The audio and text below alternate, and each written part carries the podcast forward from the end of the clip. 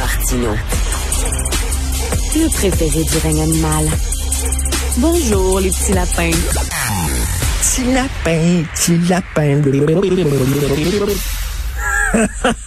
Je viens d'entendre avec vous les nouvelles, euh, les nouvelles annonces du show. J'aime bien ça. Petit lapin, petit lapin.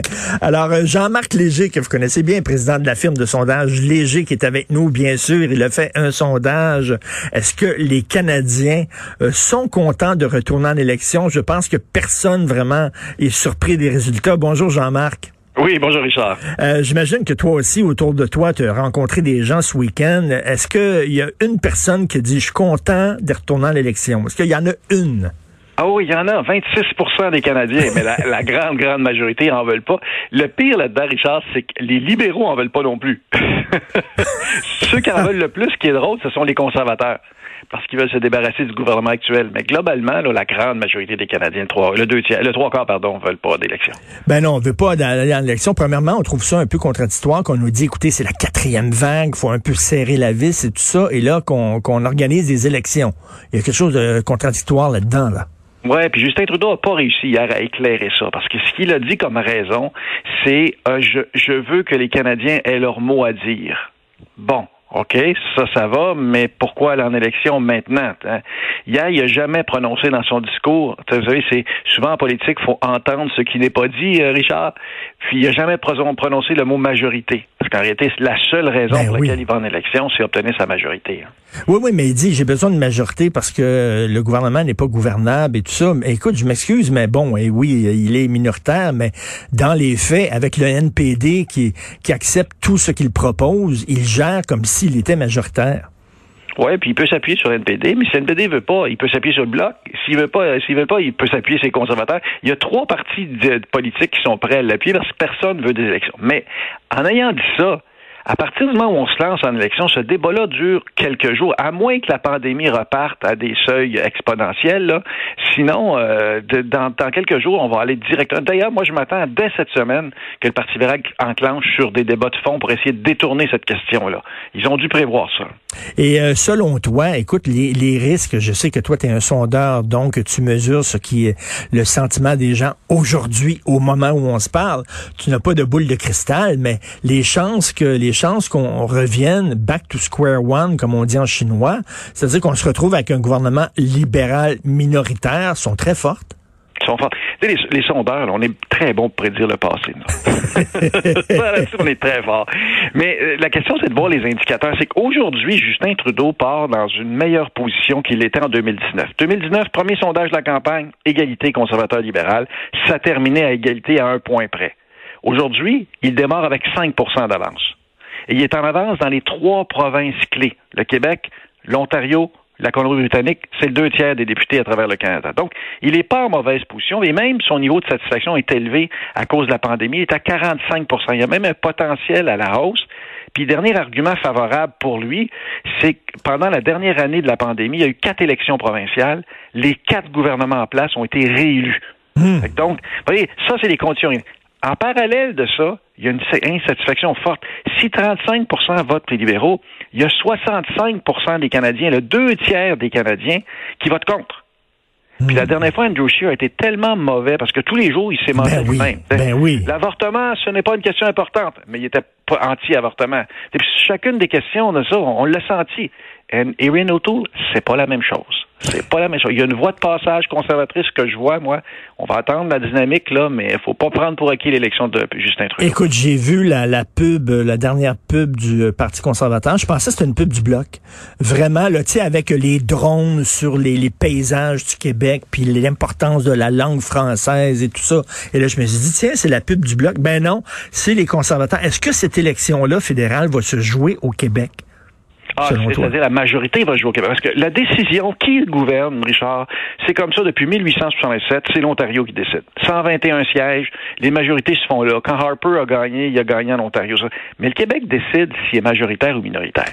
C'est là où on a vraiment une voix à suivre. Aux dernières élections, avec l'élection de 32 bloquistes, on a décidé qu'il serait minoritaire. D'ailleurs, Yves-François Blanchet a dit dans son discours non à la majorité de Trudeau.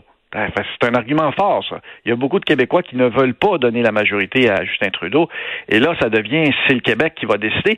Et un peu cette année en Colombie-Britannique. Il y, a, une dizaine de comtés en Colombie-Britannique qui pourraient passer euh, de, de, de, NPD euh, à, aux libéraux. donc, il y a deux endroits que nous, on va surveiller mmh. particulièrement. C'est vraiment une bataille ville-campagne. Les villes votent libéral, la campagne vote conservateur, puis les banlieues entre les deux sont un peu squeezées, sont un peu prises. J'ai hâte de voir les nationalistes, les souverainistes au Québec, ils vont voter comment? J'ai eu euh, dans les pages du Journal de Montréal un, pas, un petit un petit accro. Là, on s'est accroché, euh, Joseph Facal et moi. Euh, bon, moi, moi, les gens le savent, je suis souverainiste, je sais pas d'être pseudo-objectif, tout le monde le sait. Là. Et moi, je me dis, Justin Trudeau constitue une telle menace pour le Québec avec son, multiculturalisme zélé. Il est tellement menaçant que je pense qu'il faut voter conservateur pour s'en débarrasser. Et Joseph Facal dit non, non, non, faut continuer à voter bloc. Donc, les nationalistes, c'est la question qu'ils vont se poser. Est-ce que je me bouche le nez puis je vote conservateur ou je continue à voter bloc? Oui, puis moi, je pense que c'est un petit peu en avant de ton temps. Dans le sens que ça va être la question qu'on va se poser après le premier débat. C'est là que ça joue. Le face-à-face à, hmm. TVA là, va être probablement avant les, les, euh, les, débats à Radio-Canada, ce qui fait que le premier débat est toujours le plus important. là, la question, c'est que si O'Toole a réussi à monter au Canada, parce qu'actuellement, il ne peut pas gouverner, mais s'il réussit à monter dans l'Ouest canadien, où c'est un terroir facile, une, une normale pour eux, s'il performe en Ontario, là, s'il s'approche du pouvoir, la question que tu te poses est la bonne. OK. Est-ce que oui ou non, est-ce qu'on veut embarquer dans un gouvernement conservateur pour battre Trudeau, ou on vote selon nos convictions pour les nationalistes, pour le bloc. mais cette question-là, aujourd'hui, là, elle est trop tôt. Québécois qui la voient pas. Elle, est très tôt comme question encore. Écoute, en, terminant, euh, bon, ça va être la saison des sondages. Toi, tu es en train de fourbir tes armes. Euh, on va voir beaucoup de sondages. Il euh, y, a un internaute hier qui m'a écrit sur ma page Facebook en disant, bon, les sondages, ils se trompent tout le temps, ils se trompent tout le temps, année, année, année, élection après élection, ils se trompent, puis là, ils vont encore arriver avec des sondages. Qu'est-ce que tu en penses de ça, ce commentaire-là? Ben moi, j'en pense, c'est nos Olympiques. À, chaque élection, c'est un test. Aux dernières élections de fédérales 2019, léger, on était à un point près, là. 33, 33, là.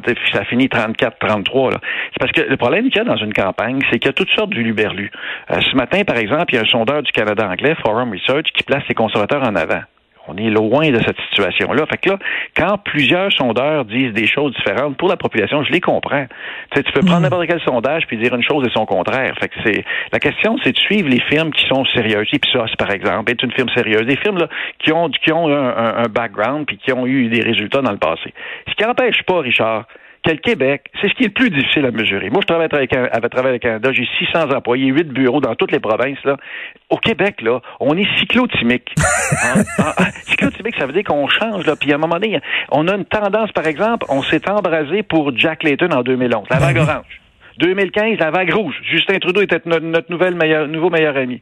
2019, la vague bleue. Le Bloc a fait un, un travail extraordinaire. Là, on est, on est aujourd'hui, on se dit, avec qui les Québécois vont tomber en amour? Ça part. Et ça, c'est dur à mesurer. il y a un politicien, il y a un politicien canadien qui avait dit euh, au Québec, on n'a pas de, on n'a pas de raison, on n'a que des émotions. Ouais, Wilfrid Laurier, euh, au début du dernier siècle, là, qui a dit ça. Puis, moi, ce que je dirais, c'est quand mes sondages bougent de 2% au Canada anglais, c'est l'hystérie collective. il se passe quelque chose. Au Québec, ça bouge de 15% on appelle ça une saute d'humeur. le vrai problème, c'est ça, c'est le Québec. Le reste, là, l'Ontario, tout ça, on est toujours direct. Québec, c'est toujours un petit peu plus difficile. On est comme un écureuil sur un double espresso, hein. Notre euh, capacité d'attention, là, c'est ça, là. C'est vraiment.